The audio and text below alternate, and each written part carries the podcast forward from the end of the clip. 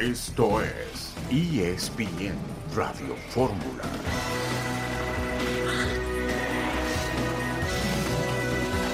Un saludo en este viernes 16 de febrero de 2024. Estamos aquí en esta emisión multimedia de ESPN Radio Fórmula. El Toluca cayó ante el Herediano y fue eliminado del torneo de la CONCACAF. El Monterrey goleó al Comunicaciones. Arranca la jornada 7 del fútbol mexicano. Querétaro Necaxa a las 7 de la noche y el Guadalajara visita al Mazatlán a las 9 de la noche. Héctor Huerta, buenas tardes. Hola Beto, ¿qué tal? ¿Cómo estás? Buenas tardes, qué gusto saludarte. Y también lo del Toluca, ayer la reacción del público, Beto. Enojadísima la gente de Toluca. Eh, bueno, le gritó groserías a Tiago Volpi al final del partido y no puede creer la afición que teniendo una ventaja de 4-1, faltando 45 minutos de juego, te deje sacar una eliminatoria. Es increíble lo del Toluca. Increíble, terrible, qué vergüenza del equipo del Toluca quedar fuera y el público, como dice Héctor, se manifestó en contra de algunos jugadores puntualmente del equipo choricero. Raúl Jiménez estará fuera hasta fines de marzo. Está lesionado Raúl Jiménez. Jürgen Klinsmann fue despedido de la selección de Corea. Se anunciarán los nuevos miembros del Salón de la Fama de la NBA. Salernitana e Inter están jugando en estos momentos, va perdiendo 2-0 el conjunto de la Salernitana. Dos goles en dos minutos recibió Guillermo Ochoa, Héctor, el portero del equipo de la Salernitana. Sí, fíjate que acaba de cumplir 20 años de, de haber debutado en primera división, Beto, y lo están recibiendo de esta manera, ¿no? En, en Italia. Le ha, ido, le ha ido este torneo, no creo que muy bien. El equipo está en zona de descenso y a lo mejor pues pudiera ser el, adiós, ¿no? De, de Ochoa y que qué tal que recale en México en el grupo Pachuca otra vez, Beto. Podría ser, podría ser, Héctor. Por lo pronto ya van tres, tres a cero. Está ganándole el Inter de Milán al equipo de la Salernitana en el campo del Inter de Milán, allá en Milán, en Italia. Tres goles ha recibido en el primer tiempo únicamente el portero mexicano Guillermo Ochoa. Hablando de Guillermos, Guillermo Almada va a hablar sobre el América, el rival del conjunto del Pachuca. El día de mañana tendremos también el reporte de Jesús Bernal porque juegan pegaditos Guadalajara y América el día de mañana sábado en la jornada 7, Héctor, del Campeonato Mexicano. Chivas arranca hoy, ¿no, Beto? No era contra Mazatlán hoy, el viernes. Tienes toda la razón. Chivas visita al Mazatlán. Sí. Mazatlán el día, el día de hoy, en la noche, que es el partido más atractivo, porque generalmente los, los viernes dicen que botaneros, para mí son sotaneros, Beto. Casi se, son puros equipos que están peleando abajo en la tabla. Sí, Querétaro Necaxa y Mazatlán Chivas hoy. Eh, acordémonos que el de Juárez Puebla se suspende esta semana, Beto, por la muerte Sí. del Puma, del Puma Chávez. Es el único que no tiene árbitro ya designado. Y bueno, pues es una cartelera muy interesante. Y lo de Chivas hoy es buen arranque de, jornada, ¿no? Con Chivas en viernes. Sí, los que están pegados mañana son el del América a las 7 y 10 en Pachuca y el del Cruz Azul a las 9 y 5 en la Ciudad de los Deportes contra el equipo de los Tigres, en lo que puede ser un buen partido de esta jornada cabalística del fútbol mexicano. Por otra parte, Caitlin Clark rompió anoche el récord de puntos en la división femenil de la NCAA. Scarlett Cambero se va a perder la Copa Oro W por un desgarre en el bíceps femoral izquierdo. Esta jugadora que es importante, Héctor, en la selección mexicana.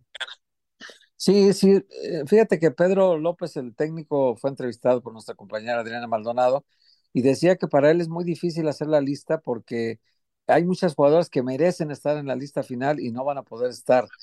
Pero es que también la selección mexicana con Pedro López lleva año y medio sin perder, Beto. O sea, la, desde, que llegó el técnico español, que había sido campeón en España, que era un técnico muy importante de la baraja en el mundo, pues México no pierde en femenil desde esta selección mayor, no pierde desde que Pedro López es el técnico de la selección y, y no, poco se habla de eso, Beto. La verdad es que lo de Scarlett sí es una baja muy importante, creo, pero también pues México tiene muy buenos jugadores ahorita. Beto. Ya lo creo. Volveremos enseguida en ESPN Radio Fórmula.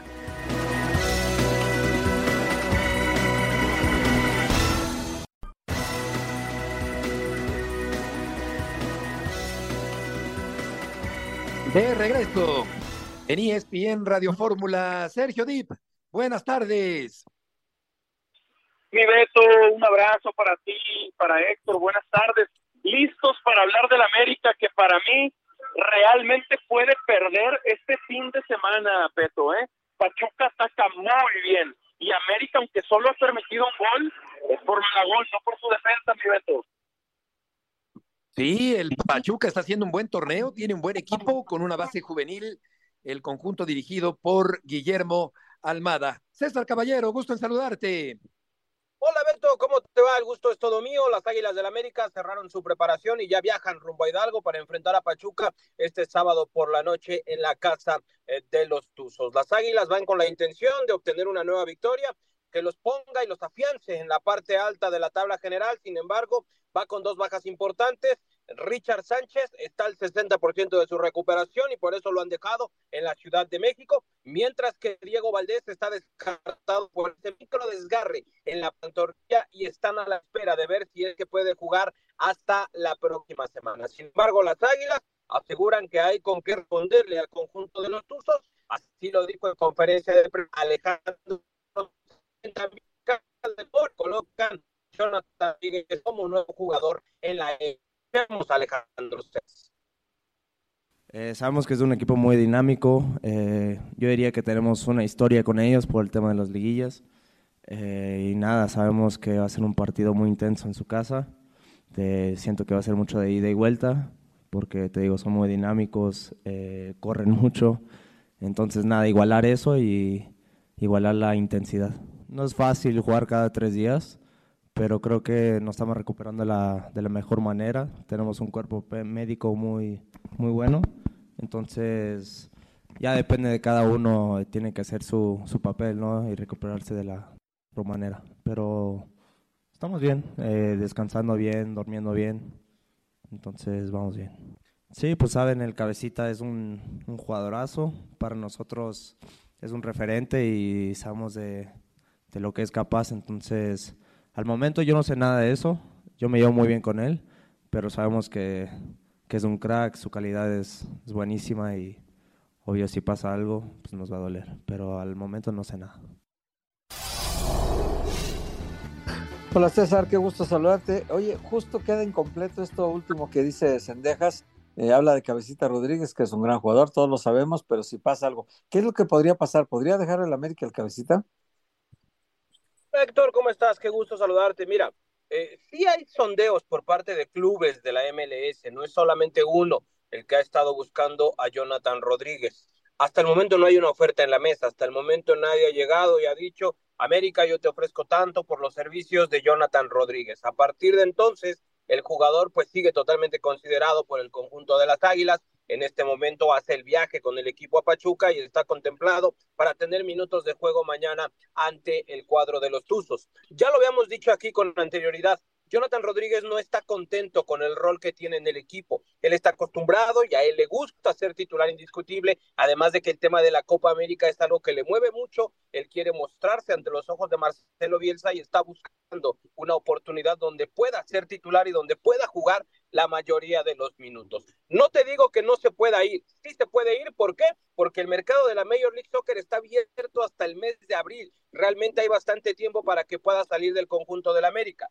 Lo que también hay que subrayar es que el América no lo va a regalar, va a dejarlo salir solamente si pagan lo que ellos están pidiendo, están abiertos a escuchar ofertas. Hay que recordar que Jonathan Rodríguez ya es un futbolista de 30 años, le queda solamente un año de contrato con el América, entonces si llega la propuesta adecuada, sí lo dejarían salir. Vamos a esperar a que llegue dicha propuesta, pero lo han estado siguiendo algunos clubes de Estados Unidos. Correcto. Sí, es un jugador que ha sido importante en el América, fue importante en la gran final del torneo anterior, pero podría eventualmente salir. César, ¿quieres decir algo más? Nada más comentarles que se esperan algunas modificaciones con respecto al once inicial que presentaría Andrés Jardín en el partido contra Tuzos. Los que más posibilidades tienen de volver al once son Henry Martín y Kevin Álvarez. Lo vamos a comprobar el día de mañana. Correcto, Martín entró en el segundo tiempo del partido contra el Real Estelí en la Ciudad de los Deportes. César, muchas gracias por la información. Un abrazo para todos, excelente tarde. Igualmente, buenas tardes. Y efectivamente, Sergio puede ser un buen partido, dos ofensivas poderosas, lo es más, me parece, la del América, pero es verdad que el Pachuca está haciendo un buen torneo en el campeonato mexicano. Claro, mi Beto, es que al menos estadísticamente Pachuca ataca mejor que América, más volumen, más disparos, más gol, que América se defiende muy bien por Malagón, Beto. Él es el que disfraza los números de solo un gol permitido. Y para mí, ahora que escuchaba César y lo platicábamos también hoy en Fútbol Picante con él, que el cabecita no está contento, que quiere salir, que la MLS es una posibilidad, ya se les retiró Miguel Ayun, ya se les fue Leo Suárez a Pumas, Petro, los americanistas querían vendernos a un equipo de época, a una potencial dinastía cuando vencieron a Tigres en diciembre. Cuidado que se empiezan a desarmar, pierden, pierden profundidad en el plantel y eso es lo que necesitas para hacer época. Y ahora que hablas de Malagón, tuvo una excelente actuación el fin de semana anterior, lo mismo que Blanco, el portero de León, y a final de cuentas, Héctor, el América termina ganando el partido por la vía de un penalti cobrado precisamente por el ya mencionado Cabecita Rodríguez. Sí, pero bien, dice, tiene razón Sergio en lo que dice Beto. Si, si un equipo quiere ser de época como lo fue Tigres en su momento, tenía el Tuca Ferretti siempre dos jugadores por posición de primerísimo nivel. Y el América no tiene detrás de Diego Valdés a nadie que llene los botines de Diego. Y no tiene detrás de Henry Martín a nadie que llene los botines de Henry. Entonces, no es un plantel tan completo porque no tiene en la banca eh, quien sustituye a algunos jugadores. El caso de Kevin Álvarez también. El que creyeron ellos, Emilio Lara, que iba a poder, no pudo. Es un chico desubicado que no, no pudo hacer. Eh, cada que juega la riega, Beto se equivoca, pierden partidos gracias a él entonces no tiene ahí esos, esos dos jugadores que necesitas por puesto. Así que el América, si se llega a desprender otra vez de cabecita, como se iba a desprender de Brian, también Brian se iba a ir al, al, Fiorentina de Italia, ¿no? Brian este, Rodríguez ya se iba a ir también a principio del torneo, no se arreglaron en la parte del dinero, alguna cosa así, finalmente se cayó la operación, pero se iba a desarmar también el América ahí, se fue Leo Suárez y hoy Sendejas ya llegó, claro, llegó el, holandés para crearle un poquito de presión, pero hasta ahorita, mientras se adapte y lo que tú quieras, va a tardar. Lo que sí es que si vuelve a desprenderse de otro jugador, va a sufrir el América. El estándar para mí, Beto, Héctor, es el de Tigres. Ellos son los que han mostrado el camino, como bien decía Héctor, con el Zupa, pero también actualmente con Ciboldi. No está Nahuel al inicio del torneo y muy bien Rodríguez en la portería no extrañaron a Nahuel los de la U de Nuevo León. Y no ha estado Gignac y está Nico Ibáñez y tampoco extrañan al francés y eso que es el mejor jugador en la historia de los Tigres y sin duda uno de los mejores eh, extranjeros que ha venido en todos los tiempos a la Liga MX. Entonces, para mí, la conversación ha cambiado tanto que el estándar es Tigres, aunque América les haya ganado la final. Tigres disputó las dos finales de liga el torneo anterior y para mí esa es la gran clave el América se está desarmando y si se confirma que se va el cabecita, si sale, cuidado, es un jugador que ha venido desde la banca, que no ha sido un titular indiscutible, pero que cada vez que tiene minutos marca diferencia. Y salió campeón con Santos siendo clave, salió campeón con Cruz Azul siendo fundamental, y hasta en la final contra Tigres hizo gol el cabecita. Y Tigres que ganó categóricamente, por cierto, a Vancouver en la semana, en esta semana, en el torneo de la CONCACAF. Vamos a escuchar a Guillermo Almada. Platicó con Odín Ciani, el técnico del equipo del Pachuca. América, ¿tiene un sabor especial para ti? No, no, ¿Es uno más? Es un equipo importante, no vamos a desconocer la realidad, ¿no? Este, pero indudablemente son tres puntos como cualquier otro eh, eh, enfrentamiento. Quizá lo que lo hace distinto son ustedes la prensa, el marco de público que también es distinto, este, e, e, eso lo hace eh, un poco más llamativo, pero para nosotros es tan importante este partido como puede ser otro sin, sin menospreciar a nadie. ¿no? Ahí con una incorporación, eh, Héctor, de, Salomón Rondón, que ha venido a fortalecer el ataque del equipo del Pachuca. Yo creo que sí es un partido especial. Contra el América siempre es un partido especial. Hay más gente, hay más atención mediática, son dos buenos equipos y será una buena prueba para el América después de avanzar sin lucir del todo, digamos que a medio gas, en el partido contra el Real Estelí en la CONCACAF. Sí, Pachuca es un equipo que en el torneo pasado hizo 16 goles, Beto, ahorita lleva 14. En este torneo nada más lleva 14 en, en seis jornadas. Eh, mejoró el potencial ofensivo y Drisi tomó un nivel, el, marroquí, Qué bien lo hace, un nivel altísimo en este torneo. Eh, Rondón también se ve que encajó de inmediato en el equipo. Y bueno, pues están apareciendo también jóvenes, eh, jóvenes que seguramente van a dar, con el paso del tiempo se van a conocer mucho todos ellos, pero está bien apuntalado el equipo ahorita, Beto. Tiene, pues llegaron, aparte de, de Salomón Rondón, pues acuérdate que, que llegó este chico Micolta, un defensa central, que viene a completar la pareja que Barreto y Cabral tuvieron todo el torneo pasado. También trajeron a Nelson de Osa, que es un volante que tiene mucha llegada, que tiene mucho disparo de, de medio campo. Eh, la Chofis está volviendo a jugar, Beto, porque todo, todo el sí. torneo pasado se la pasó sin jugar.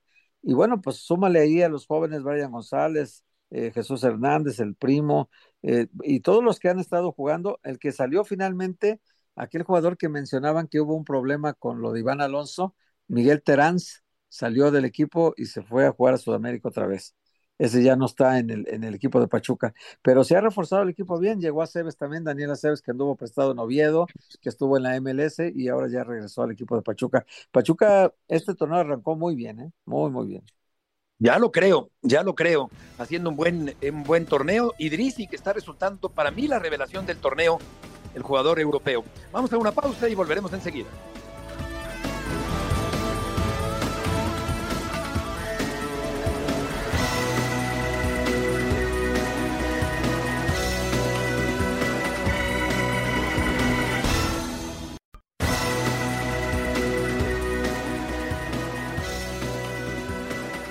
El Guadalajara estará saltando a la cancha de Mazatlán el día de hoy a las nueve de la noche en el comienzo de la cabalística jornada 7 del Campeonato Mexicano. Jesús Bernal, gusto en saludarte.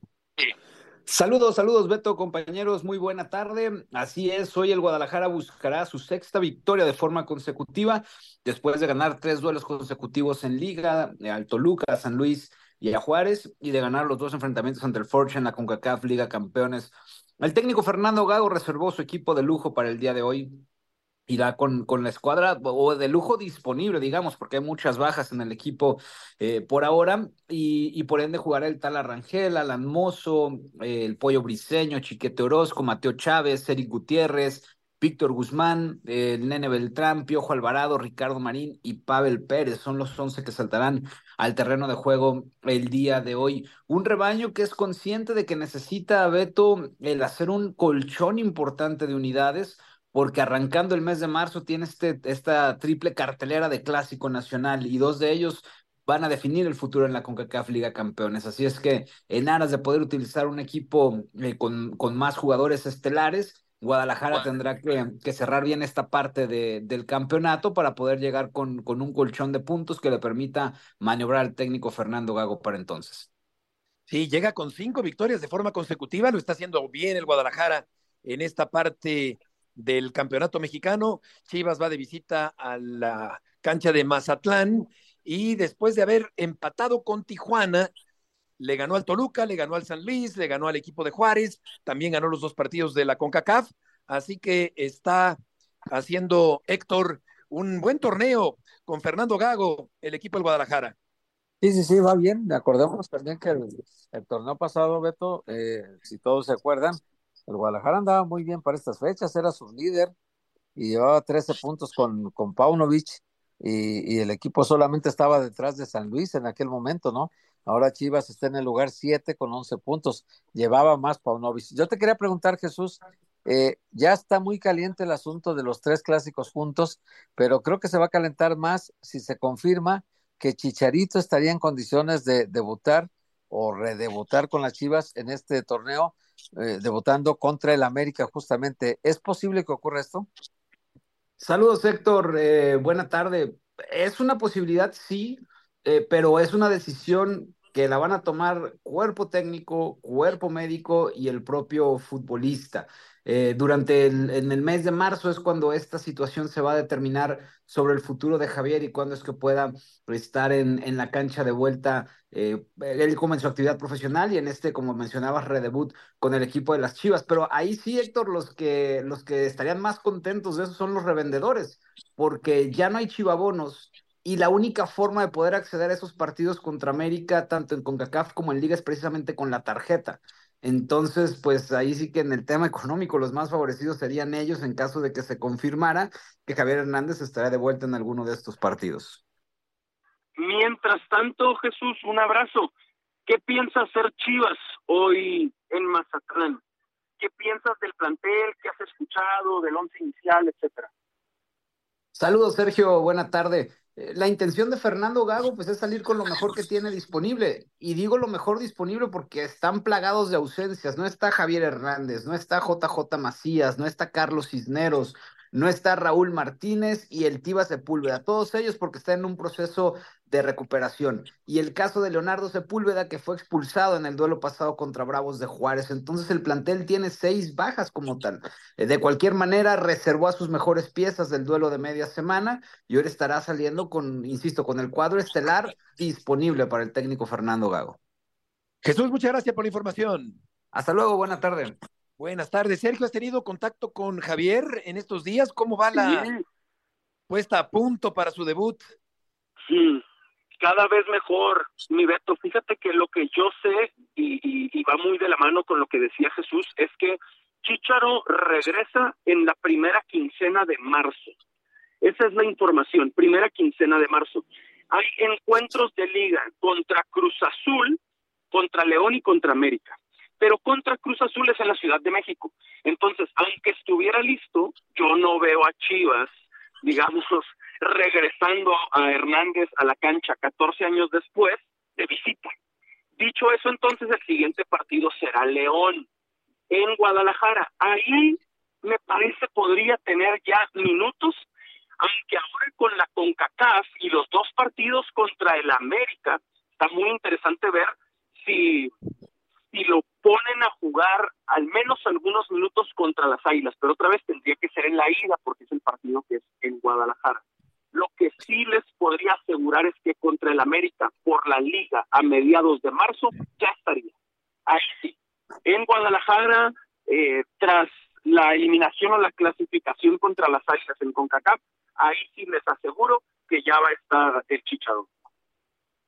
Correcto, o sea que el 9 de marzo, si no me equivoco, juega el Guadalajara contra el León. 9 de marzo, falta menos de un mes. Esa es una buena fecha, muy, o Esa podría ser. Ahí es muy posible, exacto, pero donde yo ya les diría, mi Beto Héctor, que es 100% seguro, sería por la Liga contra el América. Ese clásico, que es el tercero de los tres, que se le vienen a las Chivas en 10 días, entre el 6 y el 16 de marzo, ahí sí ya seguro lo veo eh, jugando. Sería súper atractivo verlo contra el América esos dos partidos que habla Sergio León y América son en el estadio de las Chivas. O sea, los dos juegos son del local, el Guadalajara. Así que si, si, si debuta contra León es en casa, si debuta contra el América también es en casa. Y sí, bueno, pues ya el, problema es que los revendedores, Beto, se pusieron vivos, compraron muchísimos chivabonos. Y entonces eh, Sergio le va a constar porque él estuvo ahí. El día que se presentó Chicharito, que los boletos eran gratis, los revendedores lo estaban vendiendo a 500 pesos afuera del estadio. 500 pesos pase de de la gente. Imagínate nada más. Sí, el, el de León es el 9 y el del, el del América el 16, Sergio. Exacto, por la liga. Pero antes de León Correcto.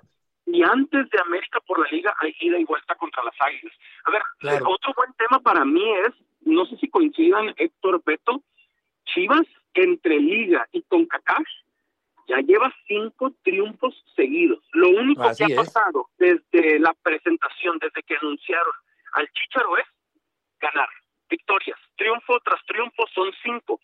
Para mí es que hay un tema también extra futbolístico, anímico, mental, emocional, a partir de que llega, de que entrena, de que está en Verde Valle, en el vestidor, yo ya empiezo a ver un impacto en los resultados. Y claro, lo tiene que él también llevar a la cancha con sus propios números, con goles, con asistencias, con triunfos, con generar oportunidades, disparos, etcétera. Pero no sé si coincidan un personaje de su tamaño, de verdad que de, manera, ¿cómo, ¿cómo decirlo?, extra futbolística, pero ya con su presencia le está impactando de manera positiva al club, al vestidor y hasta a la cancha. Yo creo que eso eh, y también el, el, buen trabajo que está haciendo Fernando Gago, que está dándole forma al Guadalajara, que es un equipo dinámico, un equipo contundente, que está haciendo un fútbol agradable, que está resultando ganador. Creo que esa combinación de factores efectivamente está dando como resultado un Guadalajara que está compitiendo bien en dos torneos actualmente, Héctor, en el Campeonato Mexicano y también en la CONCACAF. Sí, el factor de interés que ha generado Chicharito Beto sí tiene que ver con esto, porque solo hay dos equipos ahorita en la Liga Mexicana que ya pasaron de 100 mil aficionados en sus partidos de local. El Monterrey, que lleva cuatro partidos de local y ya lleva 156 mil 93 aficionados, pero en el tercer partido de, Monterrey como local llevaba 109 mil 882 y Chivas en tres partidos lleva 106 mil 572. O sea, casi igual que el Monterrey, que, que tiene entradas buenísimas, pues Chivas en los primeros tres partidos del torneo lleva casi las tres mil aficionados menos que el Monterrey, pero son los dos únicos equipos que ya pasaron de 100 mil, o sea, ninguno más de los 18 de la Liga Mexicana. Y esto nos dice que Monterrey siempre tiene abonados y Chivas también eh, se llenó de abonados también. Sí, efectivamente, y, y hay una buena vibra eh, resumiendo lo que comentan Héctor y Sergio. Por lo que toca Pumas, va a recibir a Santos Laguna de Nacho Ambriz. El partido será a las seis de la tarde, no al mediodía. Este domingo el equipo de los Pumas de la Universidad y vamos a escuchar a su flamante refuerzo Leo Suárez. Que pregunten en el club anterior donde estaba si me perdí algún entrenamiento por lesión o algo de eso. Yo vine para hacer revisación médica, si no, no estaría acá, ¿no? Estoy perfecto. Desde que llegué jugué jugué el otro día en Ceú, jugué en Tigre, ahora jugué en Atlas. Yo estoy perfecto y bueno, eso es lo que se dicen. Se dicen muchas cosas, pero de mi boca la verdad que yo puedo asegurar que estoy perfecto y puedo jugar los minutos que, que quiera el entrenador. Sí, yo creo que, que hay equipo para, para pelear y, y eso se vio, ¿no? De, desde los torneos pasados Puma siempre viene peleando mucho y, y nada, para eso, para eso estoy acá, para, para poder aportar mi granito de arena y, y, poder llegar lo más lejos posible y, y soñar con, con el campeonato. No te claves, alfiler, sin engancharse. Leo Suárez desmiente los rumores sobre una posible lesión y ya empezó a aportar Sergio con el equipo universitario. El que todavía no aporta lo suficiente en este torneo es el chino Huerta, que ha estado lesionado. Sí, y la verdad es que... Pasión, determinación y constancia es lo que te hace campeón y mantiene tu actitud de ride or die baby. eBay Motors tiene lo que necesitas para darle mantenimiento a tu vehículo y para llegar hasta el rendimiento máximo desde sobrealimentadores, sistemas de sonido, tubos de escape, luces LED y más. Si buscas velocidad, potencia o estilo, lo encontrarás todo en eBay Motors. Con más de 122 millones de piezas, siempre encontrarás justo lo que buscas. Y con Guaranteed Fit de eBay, tienes la garantía de que tu pieza quede perfectamente a la primera o se te devuelve tu dinero. Porque con eBay Motors, quemas llantas y no tu dinero con las piezas que buscas, a los precios que quieres. Tu auto se convertirá en el MVP que te dará el triunfo. eBay Motors. ebaymotors.com. Solo para artículos elegibles se aplican restricciones. Es un buen escenario más allá de que no sea al mediodía recibir a Santos que tienen muchos problemas, Santos que obviamente ahora cambiaron de técnico y llegan a Chombriz, pero le va a costar el plantel, el plantel de Santos ahora mismo entre lesiones y, y limitaciones de su conformación Pumas debe ganar ese partido en casa, aunque sea el estreno de, de Nacho Ambriz, que me parece un muy buen técnico mexicano, pero sí, eh, Pumas, de verdad, eh, Beto, Héctor, lo pienso, debería vencer a Santos este domingo. Sí, yo creo que Pumas tiene con qué ganar a un equipo en transición y con nuevo entrenador en la figura del experimentado Nacho Ambriz. Vamos a una pausa, volveremos para hablar del duelo entre Cruz Azul y el equipo de los Tigres.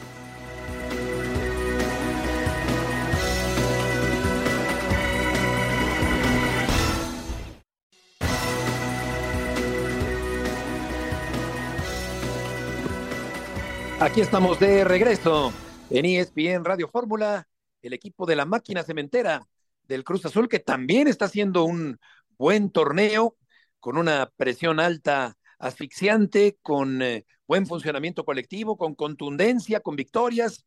La máquina va a recibir la visita de los Tigres y vamos a escuchar tanto a Dita como a Lira. Creo que Martín y su cuerpo técnico son personas muy bien preparadas y sin duda nos hacen entender a nosotros la idea que quieren y nosotros la hemos recibido de muy buena forma. Hay jugadores con muy buena disposición que están puestos para trabajar, para aprender, para seguir creciendo y que todos estamos tirando para el mismo lado.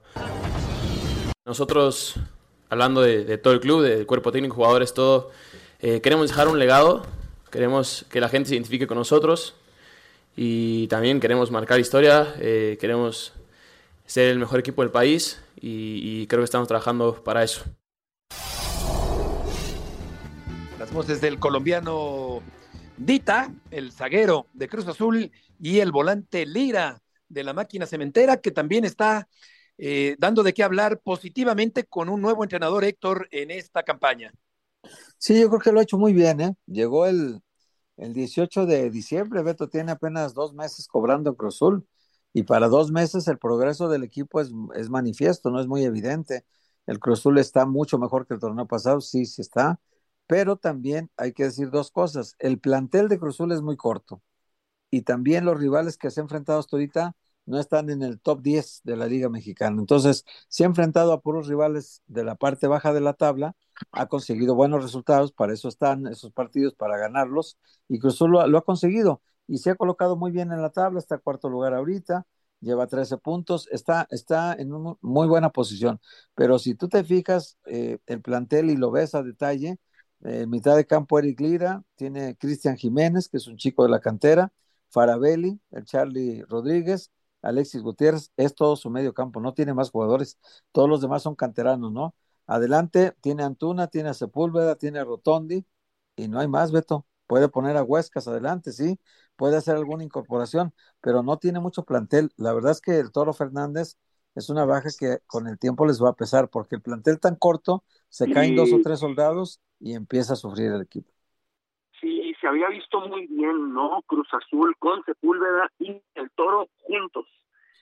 Ahora que no está Fernández, veo a este Cruz Azul aún así que recibe a Tigres como el favorito para ganar este partido, aún sin el toro, por lo siguiente, sin Guido Pizarro, sin Javier Aquino, sin Luis Quiñones, por más que Tigres tenga un plantel muy profundo, y lo estábamos hablando a comparación de, del América, de cómo Tigres ha puesto el estándar, y son bajas muy sensibles, son, son jugadores fundamentales, Guido, Aquino, Quiñones, me parece que se le acomodan las cosas a Cruz Azul a pesar de la baja del toro, ellos tuvieron toda la semana para prepararse para este juego. Tigres tuvo que enfrentar y derrotar a Vancouver, así que creo, señores, de verdad que, que lo puede ganar la máquina a pesar de la baja de Fernández, pero eso sí coincido, a largo plazo es una baja muy sensible.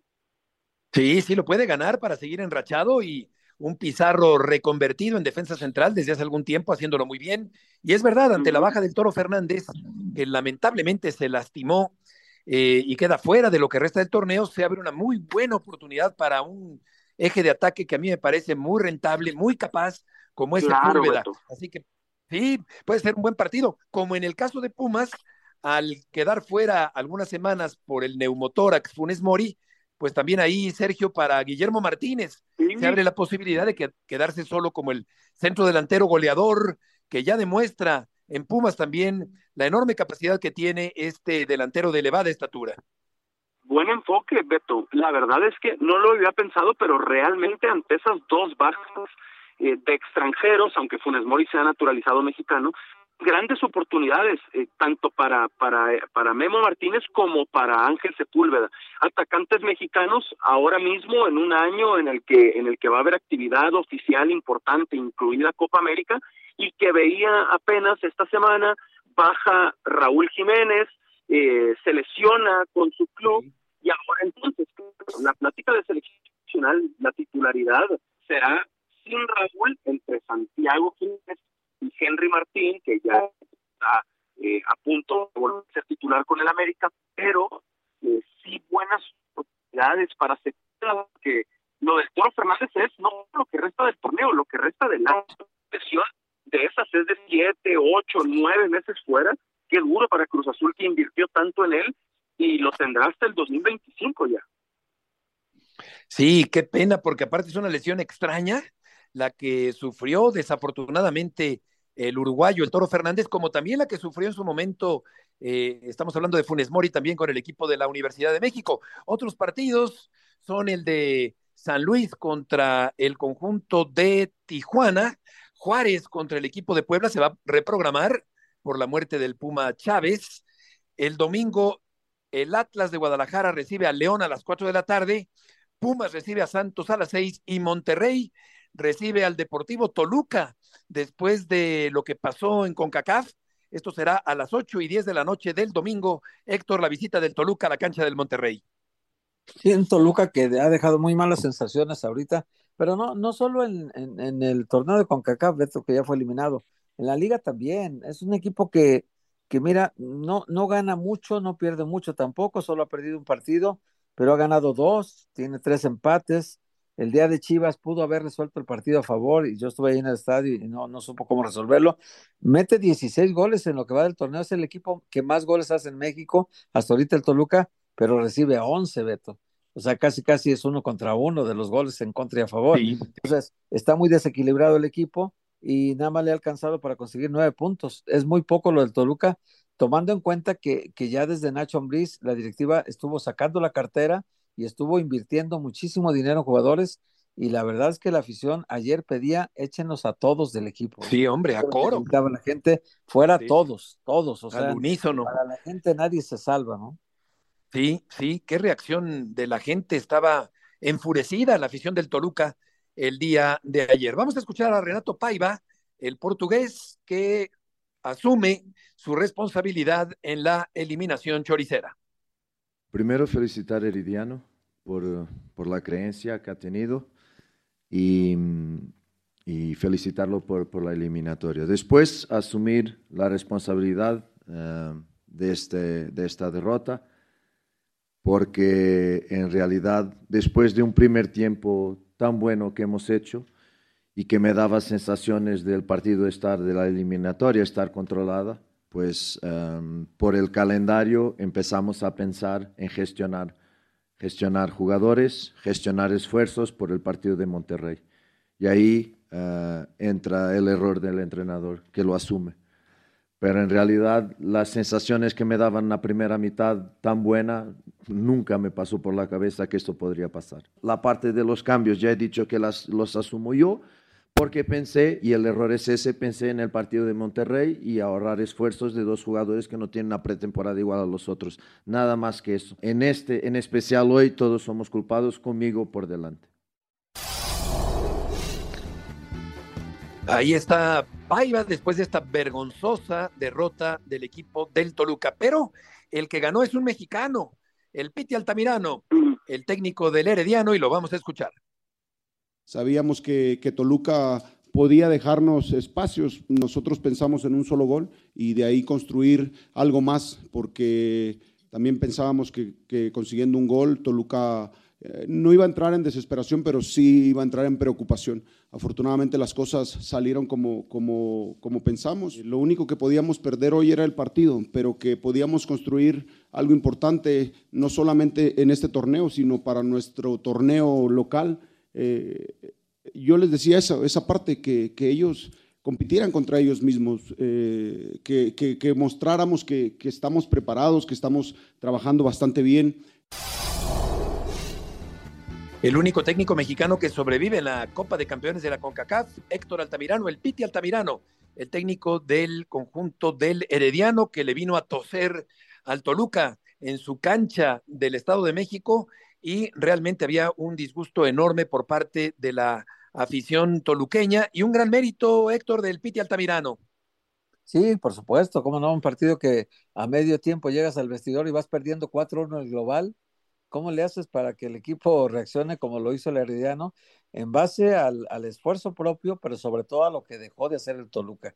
Y sí, en la mitad del partido, Beto metió, eh, Paiva metió a Antonio Figueroa por, por Araujo, a Piñuelas en lugar de Valver Huerta, a Edgar López, el Gacelo en lugar de, Robert Morales.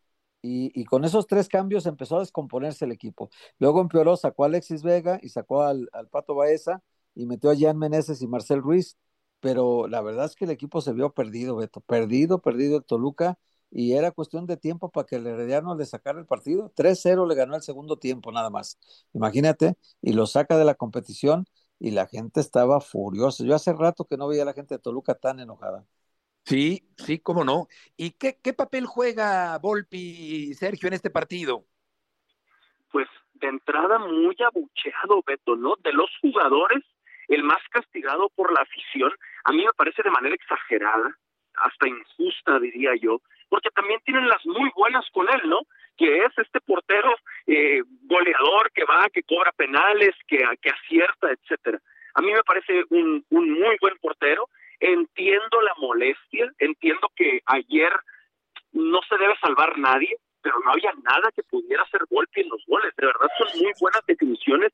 Dos de los tres tantos del segundo tiempo son poste y adentro, son, son golazos, son muy buenos remates. Y, y dentro de la eliminación del Toluca, yo igual mucho lo del Piti Altamirano y me da gusto porque uno no desea que, que, que nadie pierda el trabajo, pero este sí es un resultado de esos sacatécnicos. Paivas se fue muy mal de León, luego fue a Bahía, a Brasil, Sí. también salió muy mal.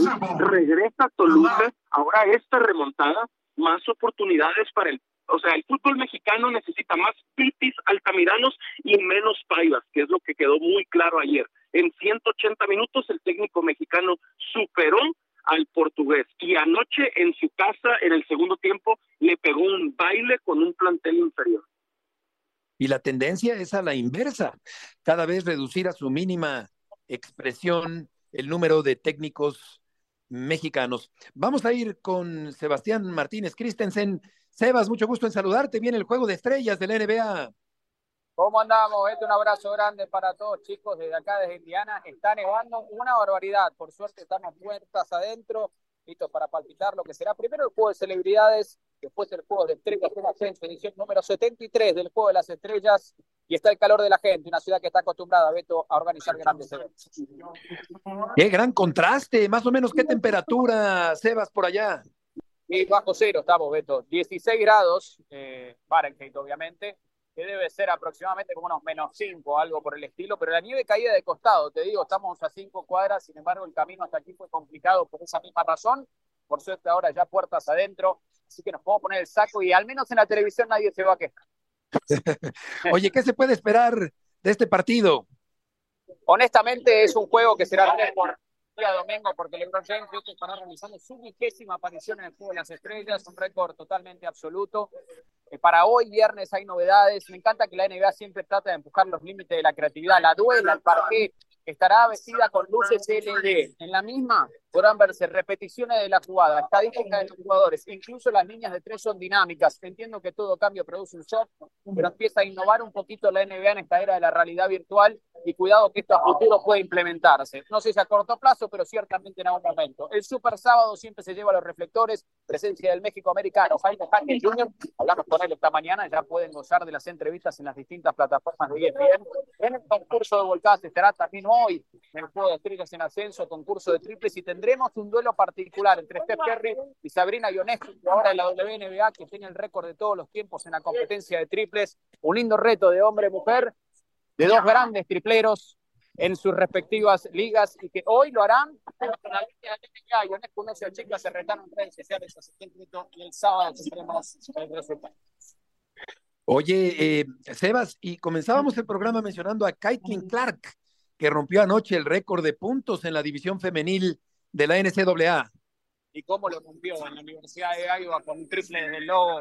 Honestamente no recuerdo una jugadora, tal vez Miller, la hermana de Reggie Miller, que era un, fenómeno absoluto, pero después no era la época de redes sociales. Pero lo de Caitlin Clark y el público que atrae, líder para aquellos que no saben, lo reiteramos, como recién decía Beto, de la historia en la NCAA, sea rama femenina, sea rama masculina, nadie, nadie, ninguna jugadora tuvo más puntos que Caitlin Clark. Y lo que más impresiona es lo que atrae, porque todos los reflectores están puestos sobre ella y es cuando ella muestra su mejor versión, va a ser una sensación absoluta en la WNBA cuando haga su transición al profesionalismo. La verdad que es una gran historia para el desarrollo del básquetbol femenino. Sebas, muchas gracias por tus aportaciones el día de hoy. Un abrazo grande para todos. Igualmente, gusto en saludarte y se va a disputar la Copa Oro de las mujeres con una baja importante en el equipo mexicano, un torneo internacional que está a punto de arrancar. Ubicada como una de las tres primeras selecciones en el ranking de CONCACAF, la selección mexicana femenil tendrá en la Copa Oro W uno de los compromisos más importantes en la gestión del técnico español Pedro López. Abrirá su participación el próximo 20 de febrero ante Argentina en Los Ángeles, a quienes han enfrentado en 11 ocasiones, con 9 a favor del combinado azteca. Luego se medirá ante Guyana o República Dominicana y el 26 de febrero ante las cuatro veces campeonas del mundo, Estados Unidos. Con combinación de experiencia y juventud, el tricolor se preparó con múltiples miniciclos en el centro de alto rendimiento. Terminaron el año pasado invictas con medalla de oro en centroamericanos y panamericanos. Ahora aspiran a salir campeonas de la Copa Oro W. Los partidos México-Argentina, que es el próximo martes, Panamá, Colombia el miércoles, Costa Rica, Paraguay el jueves, Estados Unidos contra un rival por definir. Eso será también el día martes, el miércoles Brasil contra un rival por definir y Canadá el jueves contra un rival por definir. Pero decíamos Sergio al principio con Héctor que Scarlett Cambero se va a perder el torneo por un desgarre en el bíceps femoral izquierdo. No escuchamos a, a Sergio. Pero por lo pronto Héctor va ganando el Inter de Milán 4-0 al Salernitana. Al Salernitana ya le metieron 4 a Guillermo Ochoa. Sí, sí, sí, eso es, lo que te digo. Está, está en un equipo muy malo, Beto, y lógicamente, pues todas las críticas van a ser para él, pero en realidad, si tú te fijas, casi en cada partido hace atajadas de gol, eh, prácticamente todos los partidos, salva algunas situaciones de gol, pero luego, Beto, pues es que también eh, tiene un equipo, ya se acabó el partido, eh, 4-0. Sí, ya se acabó el partido. El último gol fue al minuto 90.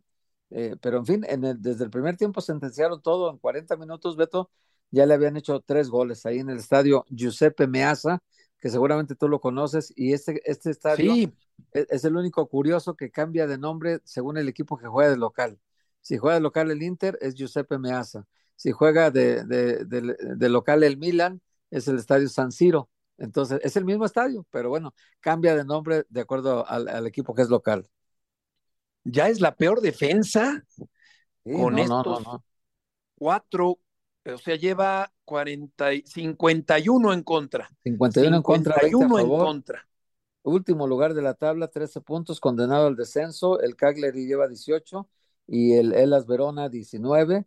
Y ya de ahí 20, 21 los demás. Pero eh, eh, con 13 puntos, Beto, es muy difícil. Un equipo que no sabe ganar y que no sabe ganar y con trabajo saca algunos empatitos por ahí. Pero 13 puntos, imagínate de, de cuántos está disputando. 75 puntos ha disputado. Le llueve sobre mojado a Guillermo Ochoa. Gracias, Héctor, Sergio, buenas tardes y buen fin de semana. Gracias. El lunes a las 4